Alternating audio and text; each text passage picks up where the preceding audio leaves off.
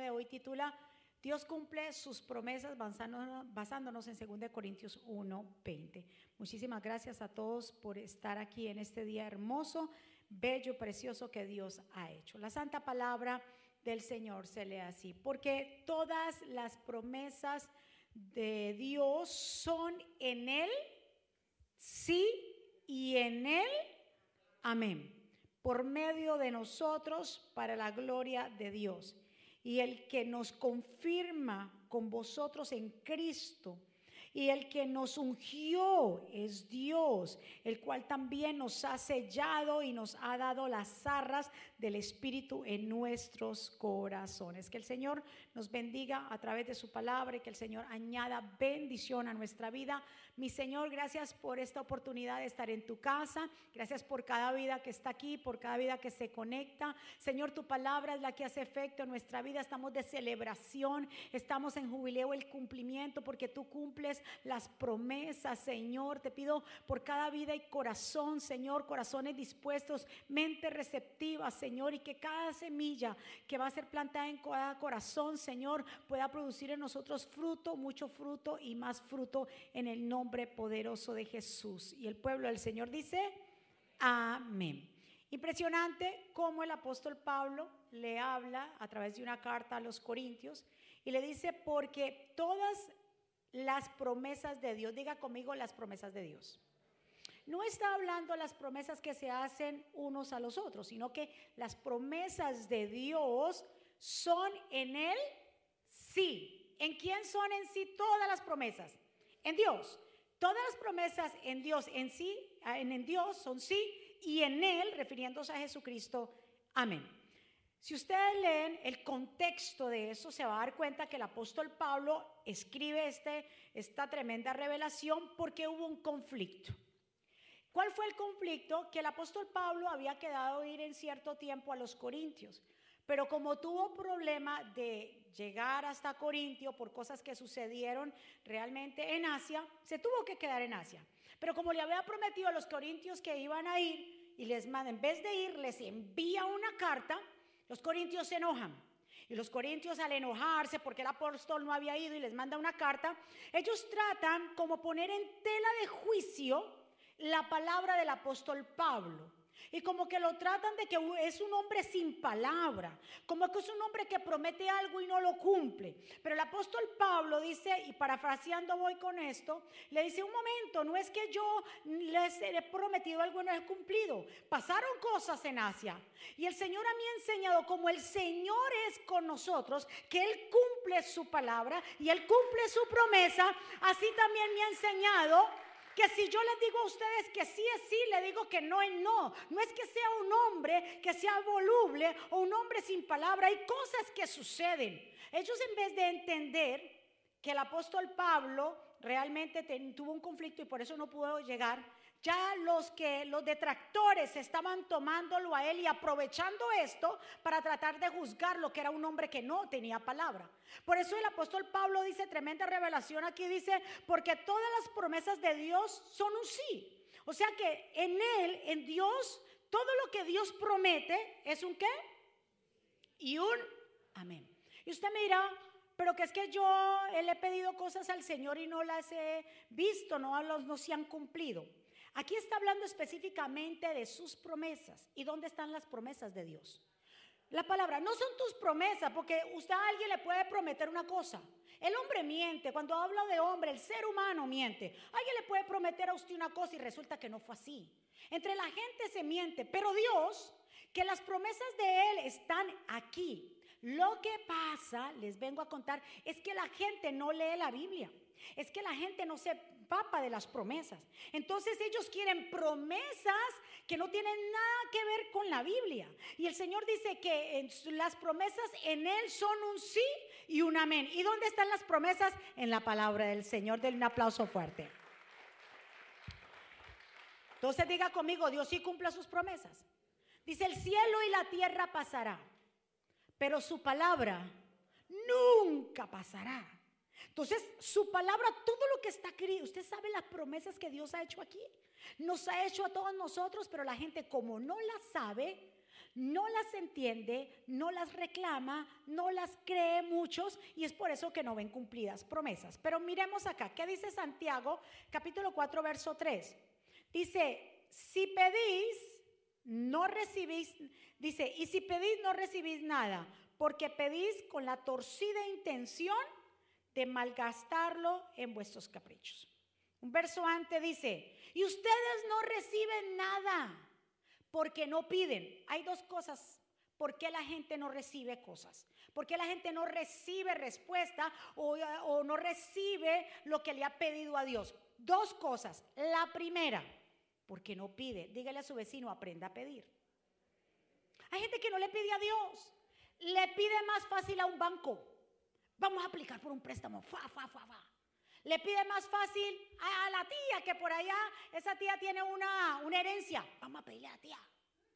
Le pide más fácil a todo el mundo, pero menos le piden a Dios. Y el Señor dice, ustedes no han recibido porque no han aprendido a pedir, porque no me piden nada. Le piden a todo el mundo, le piden al doctor, le piden a, a, a, a todo el mundo, pero a mí no me piden que yo soy el dador de la vida. Yo soy el dueño del oro y la plata. Yo soy el dueño de todas las cosas. Pídame a mí.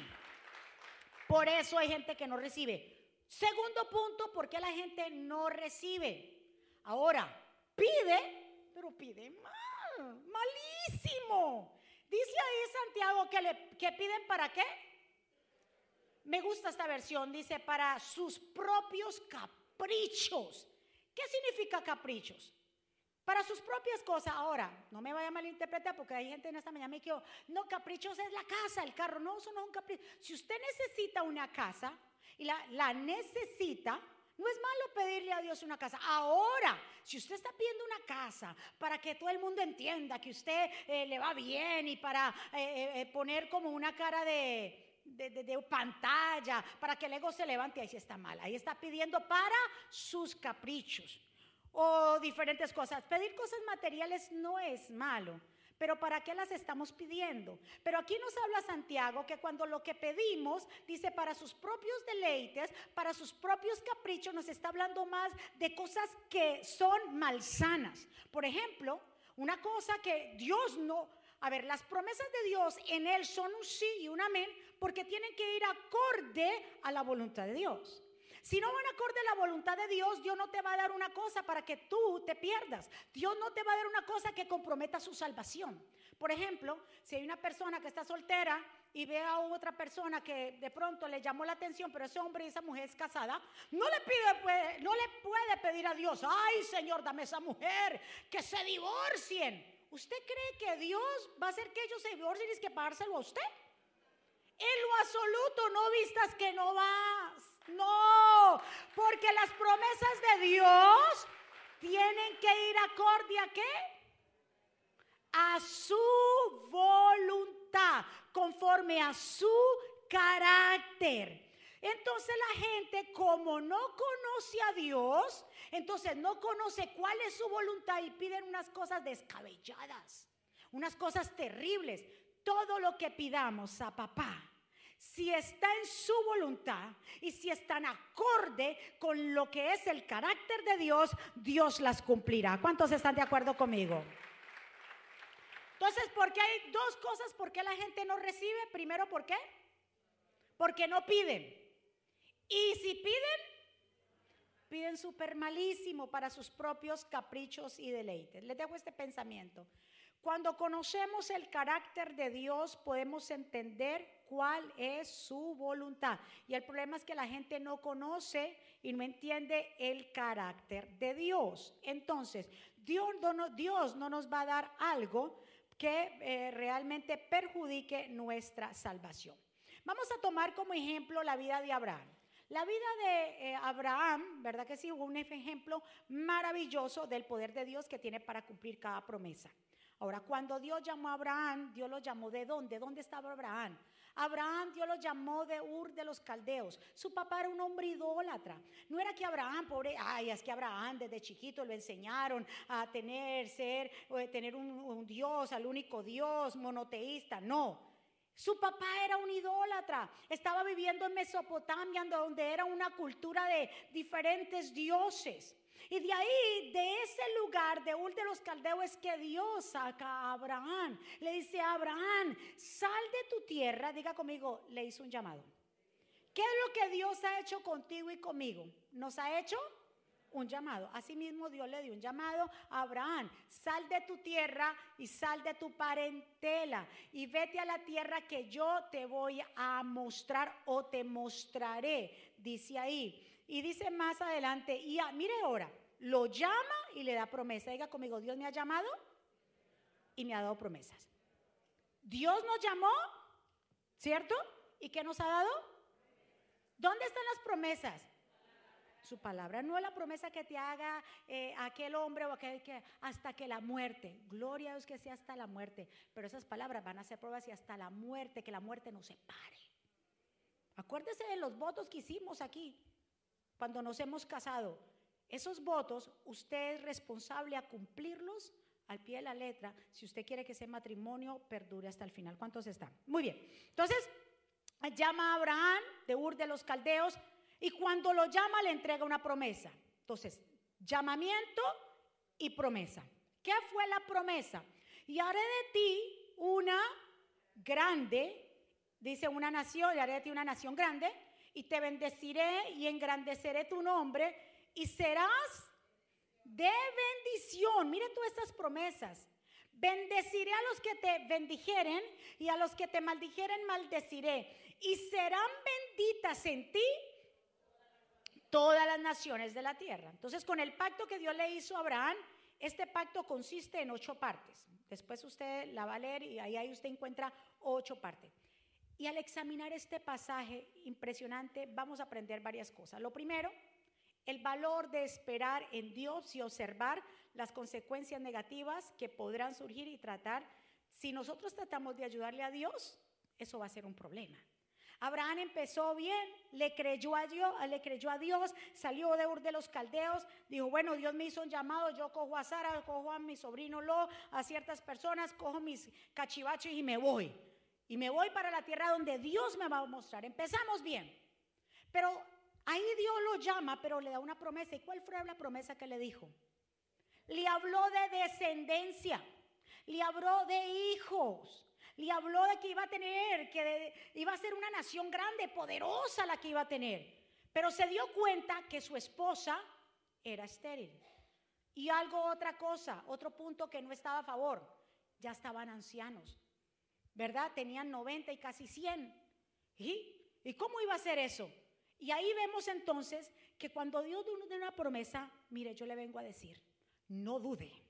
Aunque todas las condiciones se vean que no están a tu favor, que no cualifica porque no tienes papeles, que no cualifica porque no sabe inglés, que no cualificas porque tantas cosas que pueden estar de pronto no a tu favor.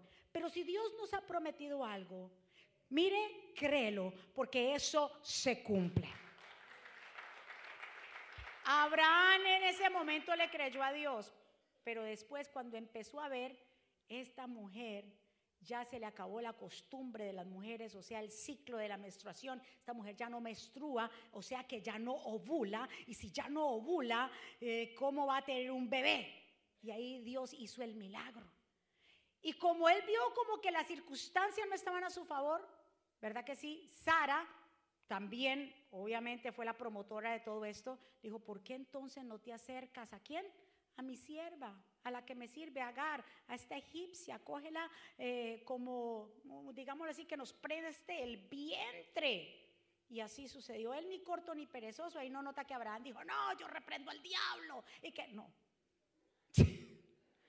Abraham no dijo nada, Abraham no reprendió al diablo. Solamente la Biblia dice, y entonces Agar quedó embarazada y fue. ¿Eh?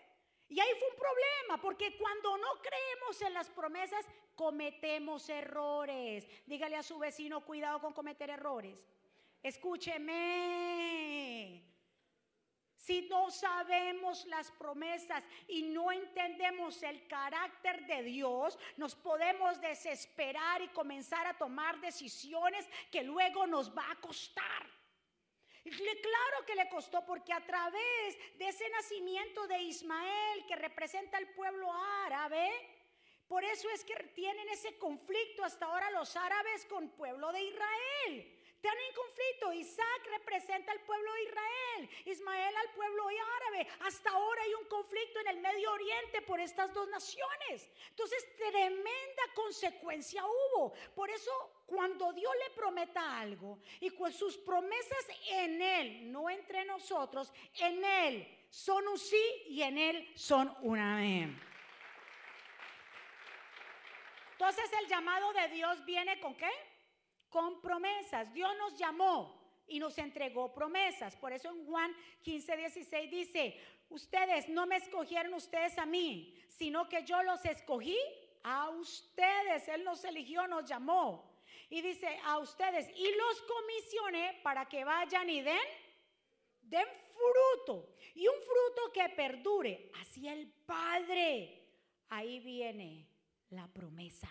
Así el Padre les dará todo lo que pidan en mi nombre. ¿Y qué es todo? Aquel hombre casado, aquella mujer casada. No, no, no, porque no va con su carácter. Aquel, hay gente dice, si yo tuviera un millón de dólares, ¿qué yo haría con un millón?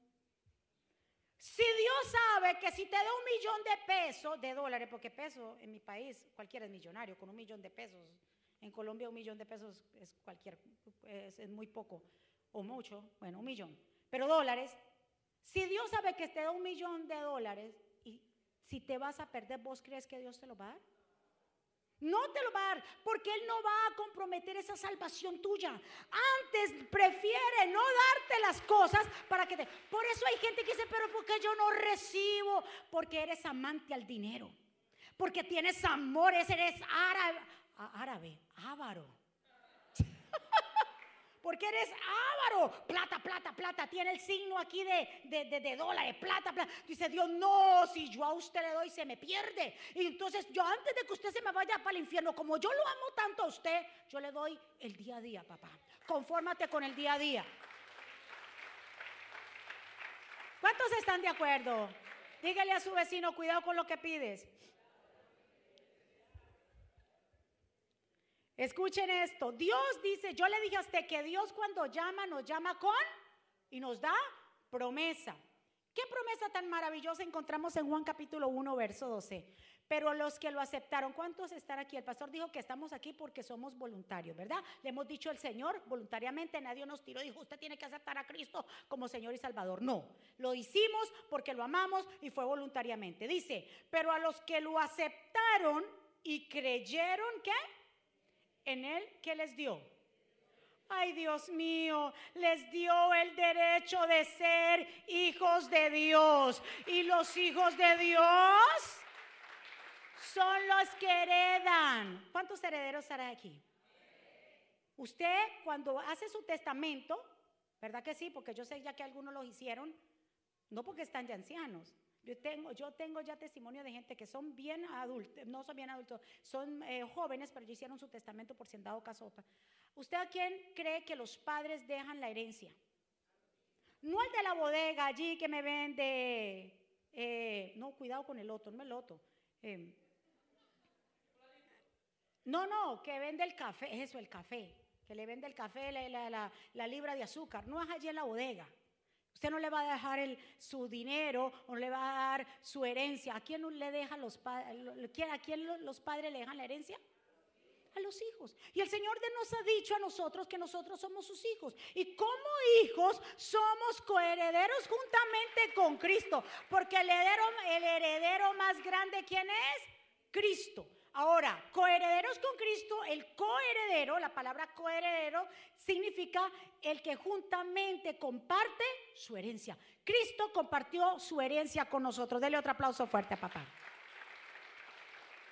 Segundo punto, con sus promesas Dios nos muestra el camino en el que debemos andar. O sea, Él no quiere que nosotros vivamos a ciegas. Él no quiere que tú y yo vivamos como para dónde voy. No, Él nos ha dejado que aquí, la palabra. Y la palabra es la que nosotros nos dirige. Lámpara, ¿verdad que sí? A nuestros pies es su palabra. Entonces, la palabra de Dios es la que realmente nos instruye y nos dirige cada paso. Usted dirá, pero yo cómo hago para que la voluntad de Dios se haga en mi vida? O yo cómo conozco las promesas y yo quiero caminar en las promesas. Pues ahí está, la palabra. A través de la palabra conoces el carácter de Cristo. A través de la palabra lo aprendes a conocer a Él y cuál es su voluntad. Y aprendes a conocerlo a tal manera que sabes cómo pedir. ¿Y por qué? Porque hay gente que no sabe pedir porque no lo conoce. Y como no lo conoce y pide cosas que no necesita, pide barbaridades, pide cosas que no están acorde con él, por eso no reciben, por eso es necesario. Si usted quiere que las promesas de Dios se cumplan en su vida, tiene que aprender primero a conocer a él. el otro aplauso fuerte a papá. Tercero, es necesario que tengamos un tiempo personal de adoración. Mire, Abraham cuando Dios llama a Abraham y bueno, y, pero Abraham tenía algo muy en particular y que lo tenían la mayoría de los patriarcas. Abraham siempre le daba gracias al Señor y para darle gracias al Señor cuando le entregaba una promesa, él hacía un altar. El altar significa la comunión que uno tiene con Dios. Hay personas que se han olvidado de esa comunión y quieren todas las promesas de Dios en su vida, pero no se han olvidado que para poder nosotros realmente entender y volvernos de nuevo al Señor, hay que siempre levantar un altar. Tenemos que tener esa comunión con Dios. Incluso hay varias ocasiones donde Abraham tuvo que devolverse a donde había hecho antes un altar para recordarse la promesa que había hecho. Acuérdate, no te olvides de las promesas de Dios. Pero las promesas de Dios también llevan con sí responsabilidad y hay que aprender a qué? A soltar, hay que aprender a nosotros realmente a sacrificar. ¿Qué fue lo que sacrificó Abraham? Abraham era su único hijo, ¿verdad? ¿Quién era su único hijo? dice, al que tú amas, al que tanto tú amas, a tu único hijo, a ese que tanto amas. Recuérdate que tú lo tienes no porque tú lo hiciste, que yo te lo di. Ahora sacrifica. Nunca se registra que Abraham dijo, no Señor, pero porque tú eres así, pero es mi hijo. No. Simplemente se llevó a su hijo por camino de tres días. Ustedes conocen la historia, pero no le negó ese único hijo. Y es por eso que después de allí es que viene y se dice que Abraham creyó a Dios y fue contado por justicia. Del otro aplauso fuerte al Señor. Diga conmigo, yo le creo a Dios.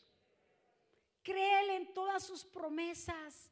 Créele que lo que Dios ha dicho porque Él lo cumple, porque todas las promesas en Él son un sí y un amén. No nos desviemos del camino. Demostremos que realmente confiamos en su palabra y que no dudamos de ella. Y nosotros hoy aquí que estamos celebrando el jubileo del cumplimiento, nosotros tenemos dos jubileos, el primero cuando es en abril, que es el tiempo donde nosotros celebramos nuestro aniversario, pero en este tiempo, en el verano, nosotros celebramos el cumplimiento. ¿Por qué celebramos esta fiesta? Porque nos acordamos que en el 2013 el Ministerio de Jesucristo Vive eh, nació en el corazón de Dios, pero en el 2005 como ministerio de iglesia. Por eso ese día lo celebramos en, en abril. Pero nosotros celebramos el jubileo, el cumplimiento, porque a este lugar, a esta sinagoga entramos en el 2013. Haciendo la cuenta del 2013 al 2023, ¿cuántos años son? Diez años. Y el Señor me hablaba de estos diez años. Y por, yo decía, Dios mío, nosotros, Dios, tú, no, tú nos diste este lugar no porque éramos mejores que nadie, no porque no lo merecíamos, nada de eso. El Señor nos dio y nos permitió entrar en este lugar fue porque Dios sabía el corazón que para qué lo íbamos a utilizar. Lo primero era que si nos permitía entrar aquí los hermanos judíos se iban a quedar acá, nosotros no lo íbamos a sacar al pueblo judío que estaba aquí. Lo segundo, lo que siempre habíamos querido formar, era la Academia de Formación Cristiana. En el otro ministerio, en la otra, perdón, localidad, es el mismo ministerio, en la 1417 era un, cajoncito y empezamos a construir salones y empezamos, los, los salones que construimos alcanzamos a construir como tres grandecitos, pero esos tres los achicamos como partidos y, y, no cabíamos, eran tantos niños y la gente bebíamos el café, no teníamos como aquí cafetería, éramos apretados Y ya sabíamos que no podíamos estar ahí porque estábamos estrechos. Pero el Señor nos habló y nos dijo que no teníamos que, nosotros estábamos buscando otros lugares que para construir, que el Señor nos dijo, no, yo les voy a dar un lugar que ustedes absolutamente no le tienen que hacer nada. Estará condicionado para que ustedes formen la academia. ¿Cuántos salones no tenemos abajo? Y todos los salones de los niños, nosotros contamos con más de 200 niños en la academia, formándolos desde los dos años de edad. Los formamos para que sean hombres de bien, mujeres de bien, profesionales. Que si yo no pretendo que todos sean pastores o apóstoles o profetas, pero que si de alguno de ellos sale un abogado, que ese abogado sea justo y haga justicia.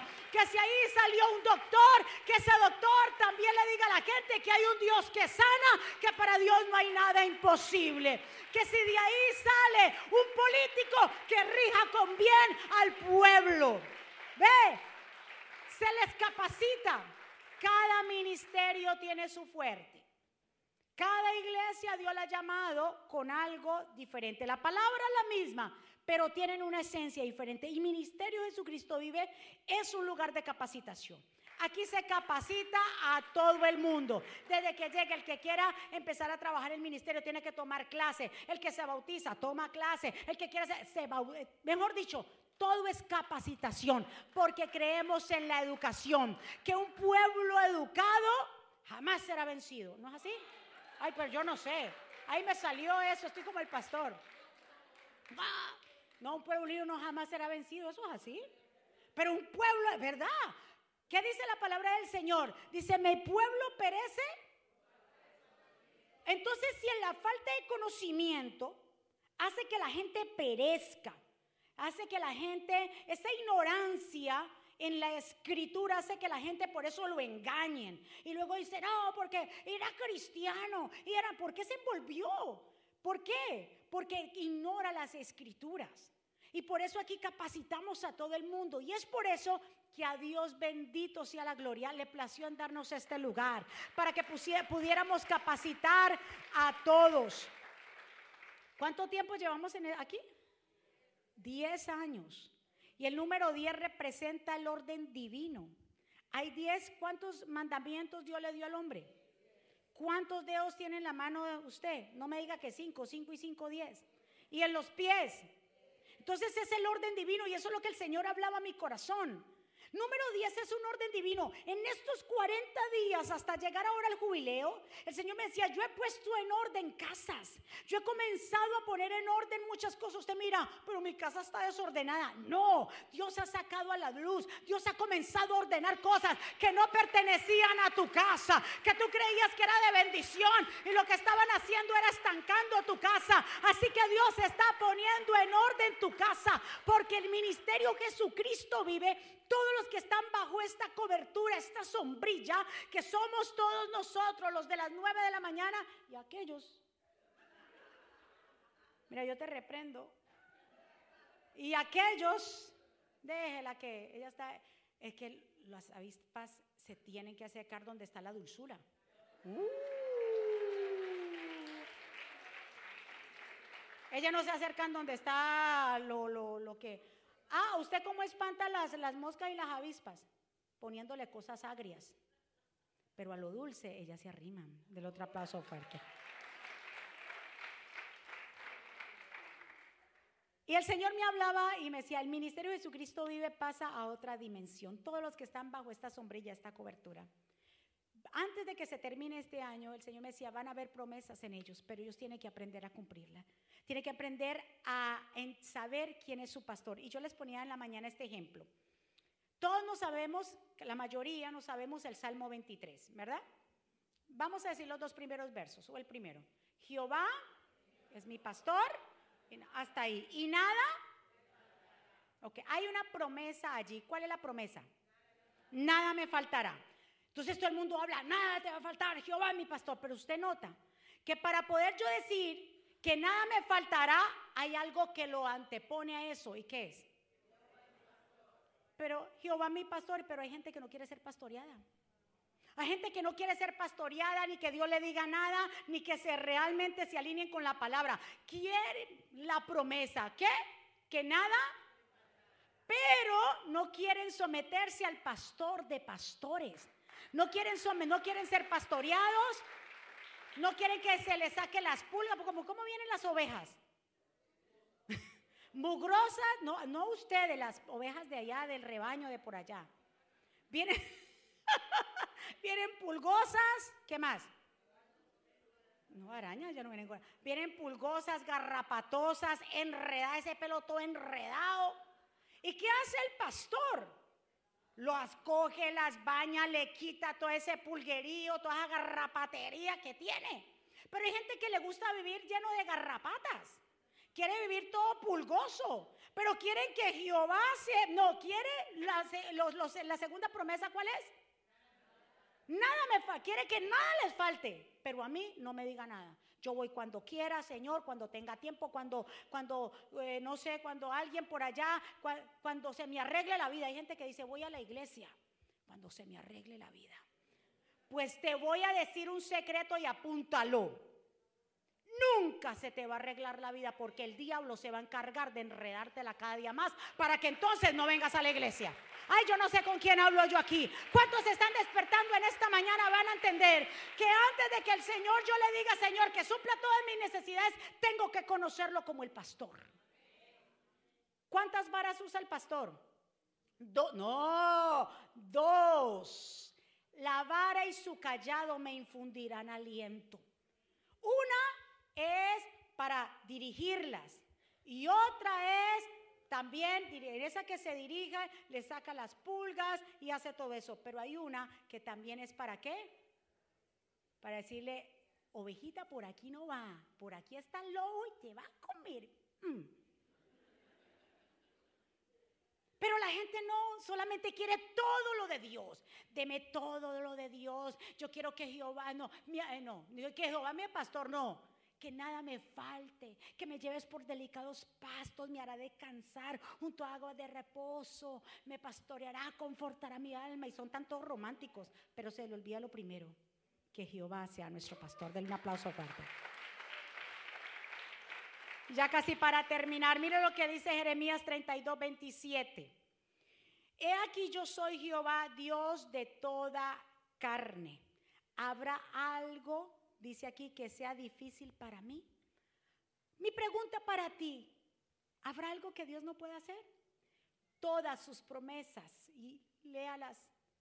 Empiece a estudiar y algo que me ha funcionado a mí cuando leo la Biblia, cuando yo veo una promesa, incluso ya no tiene que hacer eso. Hay una Biblia que se llama la Biblia del arco iris.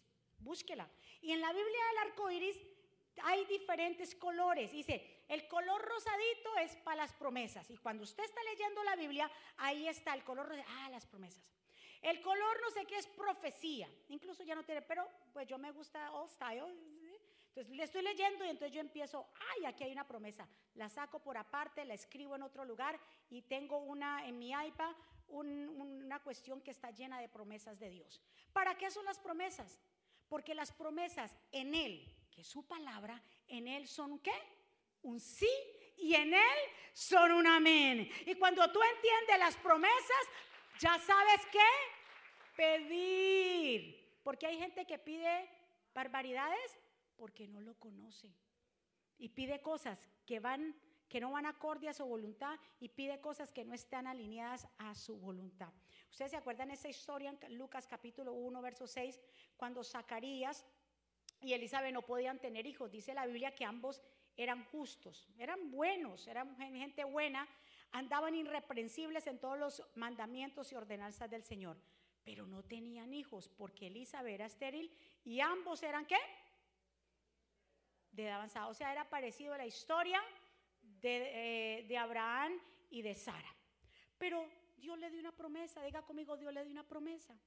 Dios le una promesa a Zacarías en Lucas 1.11 dice, y se le, cuando Zacarías le tocaba el turno del sacerdocio y de quemar incenso, porque eso era por turno, pero ese día le tocó a él, a Zacarías.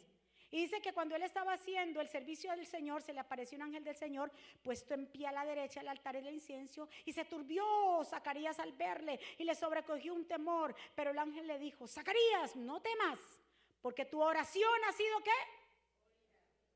El Señor escucha las peticiones de sus hijos.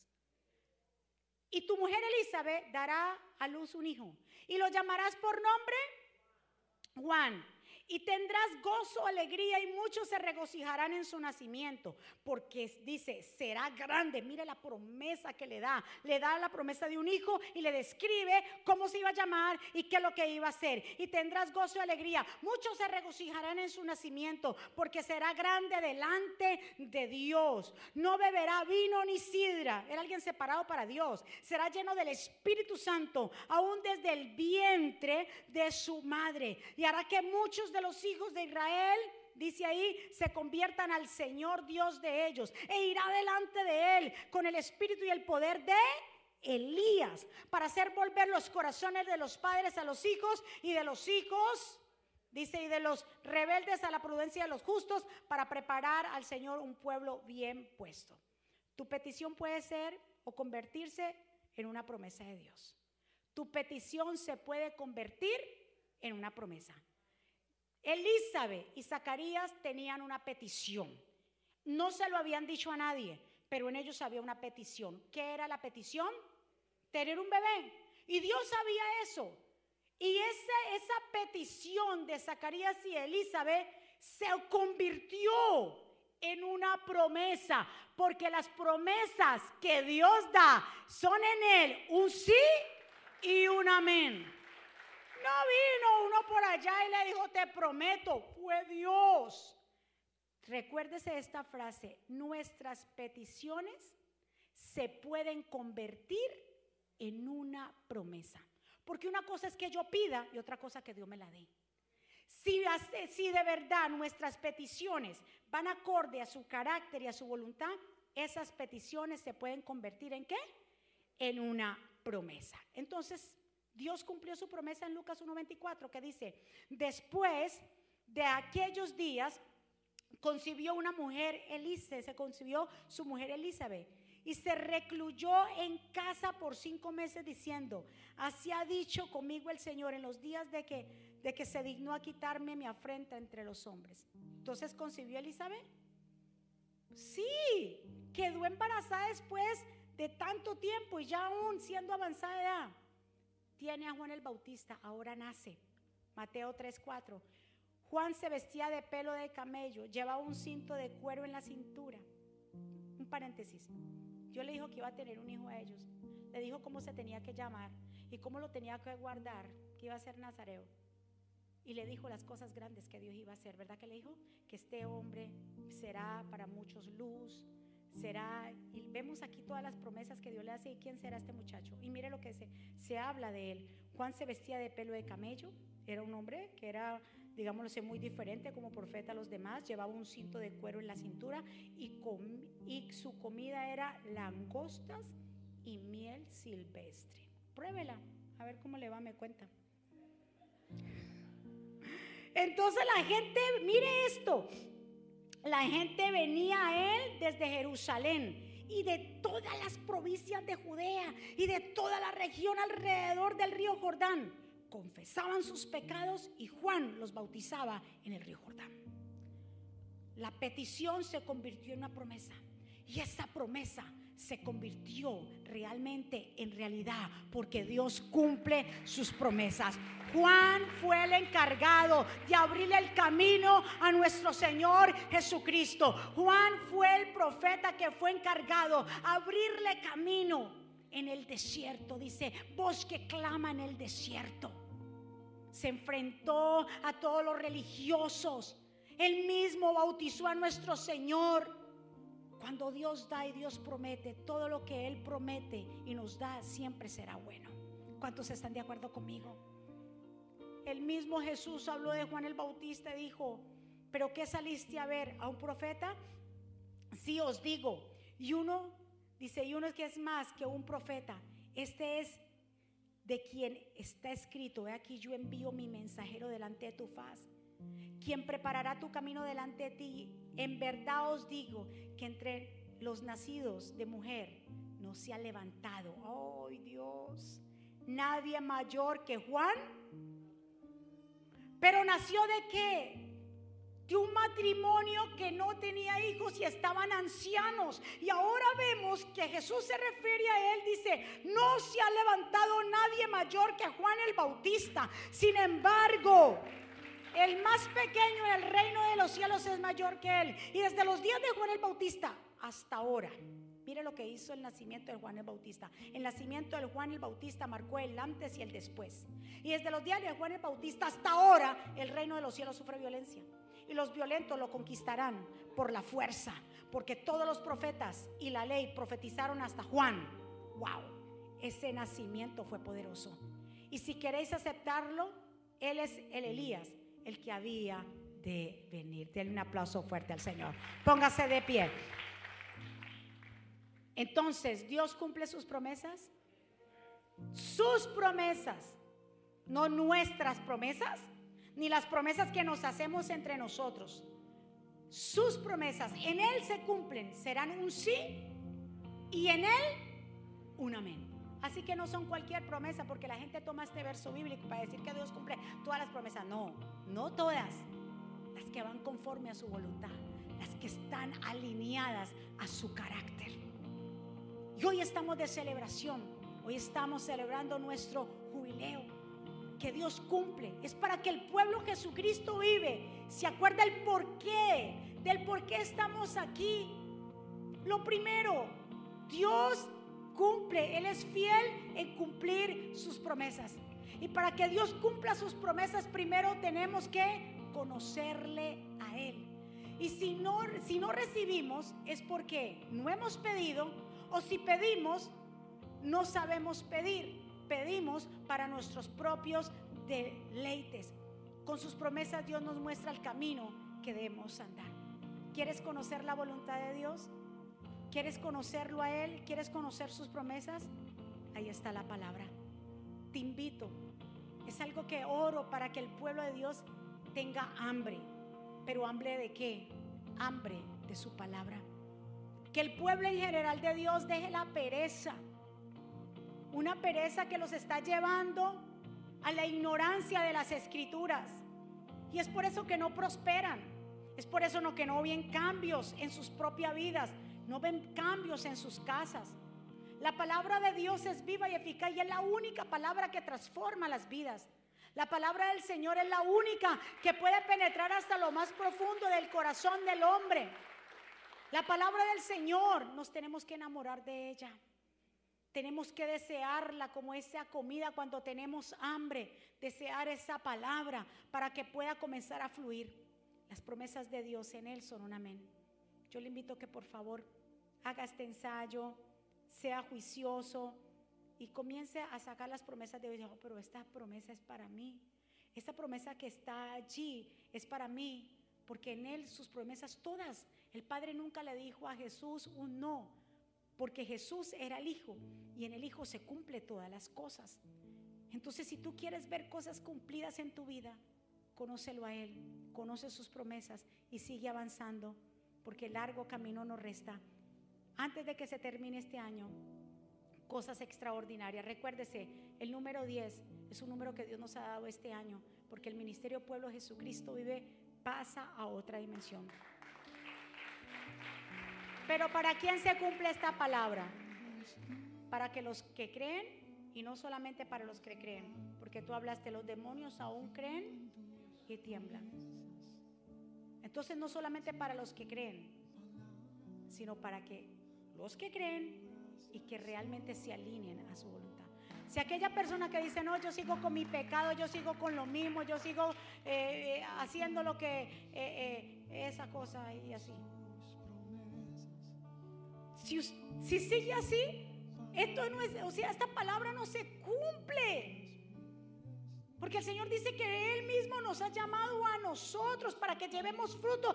Entonces, si llevamos fruto, dice ahí que todo lo que pedamos al Padre será concedido. Pero si no, pues no. Pero es llevar frutos. ¿Y qué es llevar frutos? Apartarme del pecado. Apartarme de lo que realmente corrompe mi alma. Que lo que realmente me aleja de Dios. Es así. ¿Cuántos están de acuerdo conmigo? Vamos a adorar al Señor. Vamos a adorar al Señor y levante su mano hacia el cielo. Y adore a papá.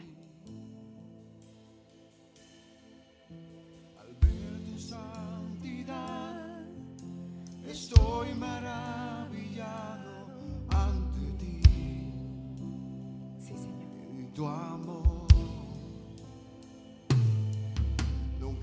Seré igual al salir de este santísimo lugar.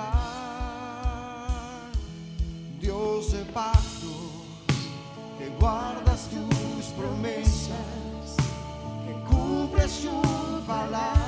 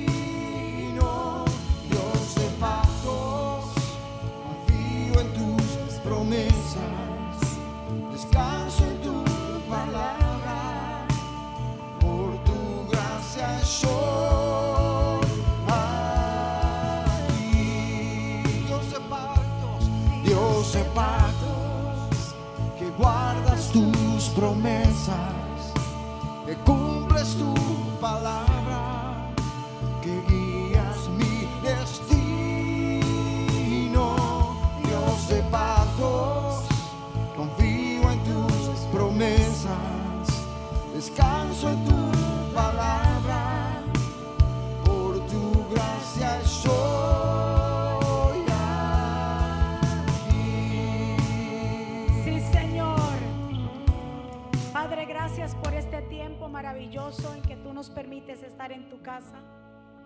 Aquí hemos llegado tu pueblo, Señor. Gracias porque tú cumples las promesas, no nuestras promesas, las promesas que están allí. En ti son un sí y un amén. Y para poder recibir todas esas promesas tengo que alinearme a tu voluntad. Para poder recibir todo lo que está aquí, Señor, tengo que conocerte, alinearme, Señor, a tus preceptos, a caminar contigo, que tú camines con nosotros, Señor, y dejar el pasado.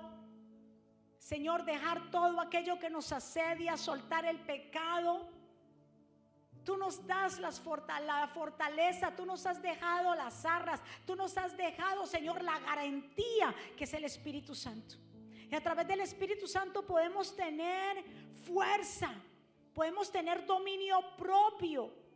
Nadie puede decir que no puede, sí podemos. Porque a través del Espíritu Santo nosotros podemos llevar una vida en santidad. Podemos seguir avanzando a pesar de las cosas que nos rodean, de las tentaciones. Le podemos decir no y un pare. Padre, gracias por permitirnos hoy aquí estar adorando por preparar este lugar donde somos instruidos, por las familias que llegan de diferentes lugares, Señor, por las familias que se conectan, por todo el ministerio Jesucristo vive, por el liderazgo completo, por todos los que estamos en esta casa y somos parte de esta casa. Te pido que te acuerdes de cada uno de ellos y que guardes las familias, que tú los cubras, Señor. Padre, siempre, Señor, a ti te daremos gloria y honra porque si estamos hoy aquí es por ti. Si hay alguien aquí en esta mañana que desea abrir el corazón a Jesús, si hay alguien aquí en esta mañana que quiere reconciliarse con papá, que ha descuidado tal vez su salvación, que ha descuidado la palabra, que tal vez tiene pereza, que ha llegado desánimo, yo te invito a que hoy te reconcilies con el Señor y tomes ese paso de fe. Si tú quieres que promesas se cumplan en tu vida, tenemos que alinearnos a su palabra. Tenemos que saber pedir. Tenemos que creerle a Él. Ahí donde tú estás, repite conmigo, Señor Jesús, yo te doy gracias por mi vida. Yo te pido perdón por mis pecados. Yo te recibo como mi Señor y suficiente Salvador. Señor, abro mi corazón para recibirte a ti. Para que tú, Señor, hagas morada para que tú limpies este vaso. Reconozco que soy pecador y que necesito tu perdón. Reconozco que tú eres el Mesías, el Hijo del Dios viviente. Te pido que tú me sigas enseñando. Gracias, Padre, por enviar a tu Hijo. Gracias al Hijo por resucitar y enviar al Espíritu Santo. Me pongo a cuentas contigo, Señor, y escribe mi nombre en el libro de la vida, Señor. Levanta tus manos aquí a los que están aquí. Quiero ahora hacer una oración para sellar estos 40 días de ayuno, para sellar esta palabra del cumplimiento, porque Dios ha comenzado a ordenar las casas, porque Dios ha comenzado a ordenar las vidas. Todavía hay oportunidad para ti. La puerta no se ha cerrado. Suelta toda culpabilidad en el nombre de Jesús y permite que el bálsamo del Señor, el ungüento del Señor esté en tu corazón. Ya no te acuses más. Levántate de ese lodo, levántate de ese estado donde estás. Hoy puede ser, tú puedes hacer la diferencia hoy. Hoy puede ser un nuevo día para ti. Señor, oro por este pueblo que ha llegado y el pueblo que nos está viendo, Señor, en el nombre poderoso de Jesús. Oro por las vidas, Señor. Sellamos esta palabra. Señor, gracias por estos 40 días. Gracias por el liderazgo de esta casa. Acuérdate del esfuerzo de cada uno, Señor. Gracias por las familias que aquí se reúnen. Un cerco de protección alrededor de ellos, Señor. Si alguno de nuestros hermanos que han estado enfermos, declaramos sanidad un cerco de protección, Señor, de los niños que empiezan la escuela, de los jóvenes, Señor. Te pido una cobertura por ellos, Señor. Gracias por este tiempo, estos tres días de jubileo. Gracias. Porque han sido los tres mejores días, Señor. Estar en tu casa. Gracias, Dios. Porque tú eres el que hace el llamado y hemos sido sensibles a la voz tuya. Hemos sido sensibles, Dios, a recurrir a ti. Porque a dónde vamos a ir, Dios, si solamente tú tienes palabra de vida eterna. Señor, tú sella esta palabra en cada corazón. Te damos gracias y te damos gloria y honra, Señor. En el nombre poderoso de Jesús, dile un aplauso fuerte al Señor. ¿Quién vive? Y a su nombre. ¿Cómo está el pueblo de Dios? Revestidos. ¿Cuántos recibieron esa palabra de hoy en día? Que Dios cumple y las promesas en Él son sí y un amén. ¿Cuáles promesas? ¿Las mías? Las de Él. ¿Y dónde están sus promesas? Padre, gracias por este tiempo. Sellamos esta palabra en cada corazón.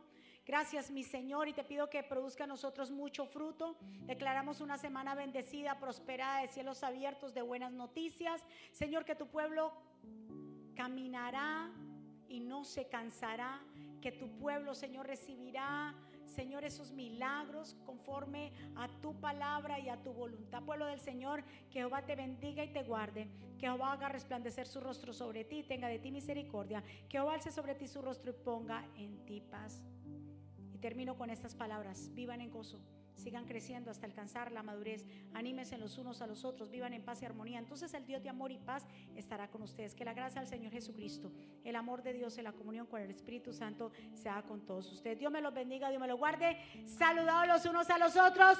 Muchas bendiciones. Gracias.